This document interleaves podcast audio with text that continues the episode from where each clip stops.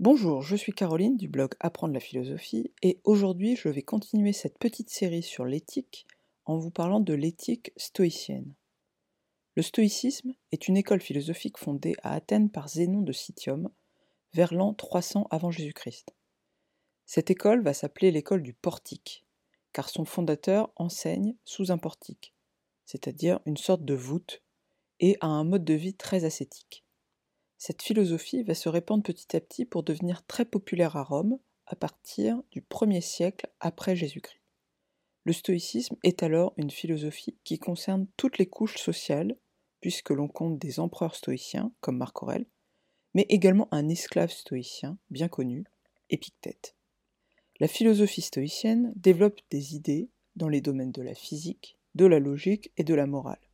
Il s'intéresse donc notamment à la manière de bien vivre. Leur but est d'atteindre la sagesse, et par voie de conséquence le bonheur. C'est à ce domaine de la morale stoïcienne ou de l'éthique que je vais m'intéresser plus particulièrement ici. En quoi consiste la morale stoïcienne? Pour bien comprendre le stoïcisme, il faut d'abord avoir en tête que les stoïciens pensent qu'il n'y a pas de hasard ou de contingence. Tout est nécessaire, tout est écrit à l'avance. Cela réduit donc très considérablement la liberté humaine car les hommes sont, à leurs yeux, pris dans des enchaînements de cause à effet, et ne peuvent être cause complète. Cela signifie qu'ils ne peuvent pas faire surgir un événement ou une décision à partir de leur seule volonté. Pourquoi cela? Car un être humain ne se détermine pas à partir de rien. Même si nous faisons des choix, ces choix nous les faisons en nous basant sur nos expériences passées, nos connaissances, la situation présente, etc.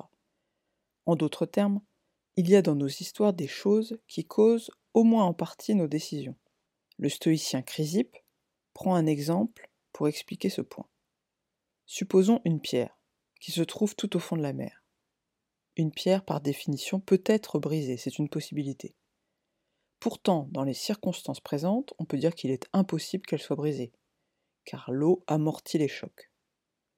De même, si nous disons qu'il est possible que la bataille n'ait pas lieu car il est possible que le général refuse finalement de se battre, c'est parce que nous ignorons les circonstances dans lesquelles se trouve le général. En réalité, tout comme la pierre au fond de l'eau, dans ces circonstances, il n'est pas possible que le général décide autre chose que de commencer la bataille. Les êtres humains, pour les stoïciens, sont grandement influencés dans leurs actions par une multitude de facteurs qu'ils ne contrôlent pas. Leur liberté est donc très limitée. Pourtant, il reste une part de liberté. Nous ne choisissons pas ce qui nous arrive ou ce que nous faisons, mais nous choisissons la manière dont nous vivons ce qui nous arrive et la manière dont nous faisons les choses. La morale stoïcienne découle donc de cette idée que tout est nécessaire. Car si tout est nécessaire, alors ce qui importe, ce n'est donc plus le chemin que nous parcourons, mais la manière dont nous le parcourons. Or, nous pouvons le parcourir en étant malheureux et soumis aux événements, ou bien en cherchant constamment à bien faire ce qui dépend de nous, tout en acceptant ce qui ne peut être changé. Pour le stoïcisme, la valeur d'une action ne vient pas de son résultat, car ce résultat ne dépend pas seulement de nous, mais de l'attitude de celui qui agit. Si nous faisons quelque chose en visant le bien et en y mettant toutes nos forces, alors même si nous échouons, nous pouvons dire que nous avons bien agi. D'ailleurs, nous pourrons être satisfaits d'avoir bien agi cela peut nous permettre néanmoins d'atteindre le bonheur. Le bonheur vient-il alors de l'argent ou du statut social? Les stoïciens remarquent que si les richesses peuvent être utiles, elles ne garantissent pas pour autant le bonheur. Il est possible d'être très riche, mais constamment anxieux à cause même de cet argent. Le statut social peut nous aider à être heureux, mais il peut aussi nous attirer des jalousies, de la convoitise. La santé semble un bien nécessaire au bonheur, et pourtant, elle n'est pas suffisante, et des humains en très bonne santé sont malheureux, alors que d'autres en mauvaise santé sont heureux. Qu'en déduisent les stoïciens? La seule chose qui nous rendra toujours heureux, c'est la satisfaction que nous ressentons quand nous avons conscience d'avoir bien agi, d'avoir agi en visant le bien, avec une certaine perfection. C'est ce que les stoïciens nomment la vertu. C'est donc la vertu nous rendra heureux. Comment alors atteindre l'excellence et y rester? Pour les stoïciens, nous ne pouvons agir parfaitement qu'en n'étant pas constamment soumis aux événements plus ou moins difficiles ou aux actions des autres. Le sage n'est plus sage quand il se met en colère parce qu'il a été insulté. En faisant cela, il risque d'agir mal, et dans le même temps, il n'est plus libre, car il se laisse déterminer par celui qui l'a insulté. De même, il n'est plus heureux, car la colère et le ressentiment ne sont pas des sentiments agréables. On peut même penser qu'il s'en voudra de s'être laissé emporter. Pour le stoïcisme, le sage est donc celui qui fortifie son esprit afin de devenir semblable à une citadelle imprenable ou encore à un roc battu par la tempête, mais qui reste tout à fait immobile et calme. Le sage est impassible. Il ne se laisse pas atteindre par ce qui arrive autour de lui, et continue à agir en visant le bien.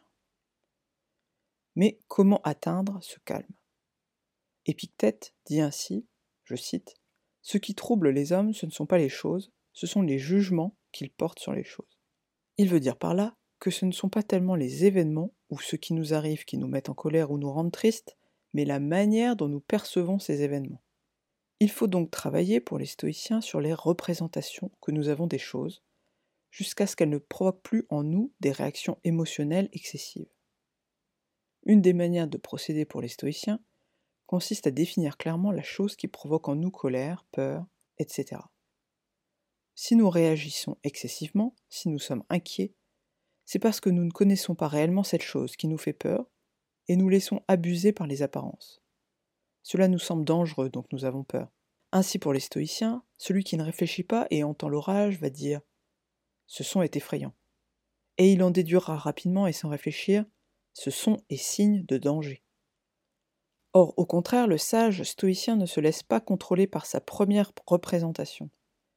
Il a cherché à comprendre la nature des choses, et donc il sait que le tonnerre est simplement un frottement de deux nuages. Il sait également dans quelle situation l'orage peut être dangereux, et quand il n'a rien à craindre. Il évitera simplement de se tenir sous un arbre isolé pendant l'orage. De même, pour le stoïcien, la mort n'est pas à craindre. Il s'agit simplement d'un désassemblage d'éléments. L'homme est un composé de chair, de souffle et d'une faculté de jugement. La mort n'est ni un bien ni un mal, elle fait partie du cycle de la vie. Marc Aurèle conseille donc, pour ne pas avoir peur de la mort, de revenir à sa définition la plus stricte. La mort est une transformation, un phénomène strictement naturel qui n'est pas mauvaise et est même nécessaire pour que de nouveaux assemblages de parties puissent se faire. Pour lui, la peur de la mort naît parce que l'on imagine une disparition totale de notre être. Mais ce n'est pas ce qui se produit la mort n'est qu'un réassemblage d'éléments dans un ordre différent. Une autre manière de rester calme, et donc libre et heureux pour le stoïcisme, consiste à bien faire la différence entre ce qui dépend de nous et ce qui n'en dépend pas. Pourquoi est-ce important? Parce que si nous pensons avoir le contrôle sur ce qui en réalité ne dépend pas de nous, alors nous allons nécessairement échouer, et donc nous sentir impuissants et malheureux.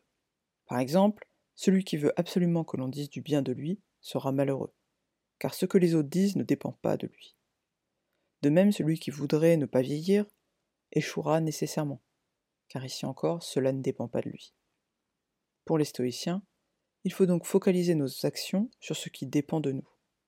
Alors seulement, nos actions pourront avoir des résultats positifs et nous pourrons être satisfaits de ce que nous avons accompli. Parmi ces choses qui dépendent de nous, il y a évidemment nos pensées et nos représentations. C'est en maîtrisant nos pensées que nous pouvons rester impassibles et donc rester libres et heureux. Voilà pour cet épisode. J'espère que vous avez à présent une idée un peu plus claire de ce qu'est l'éthique stoïcienne. Si vous avez envie d'en savoir davantage, n'hésitez pas à visiter mon blog Apprendre la philosophie. Et je vous dis à bientôt pour de nouvelles questions philosophiques.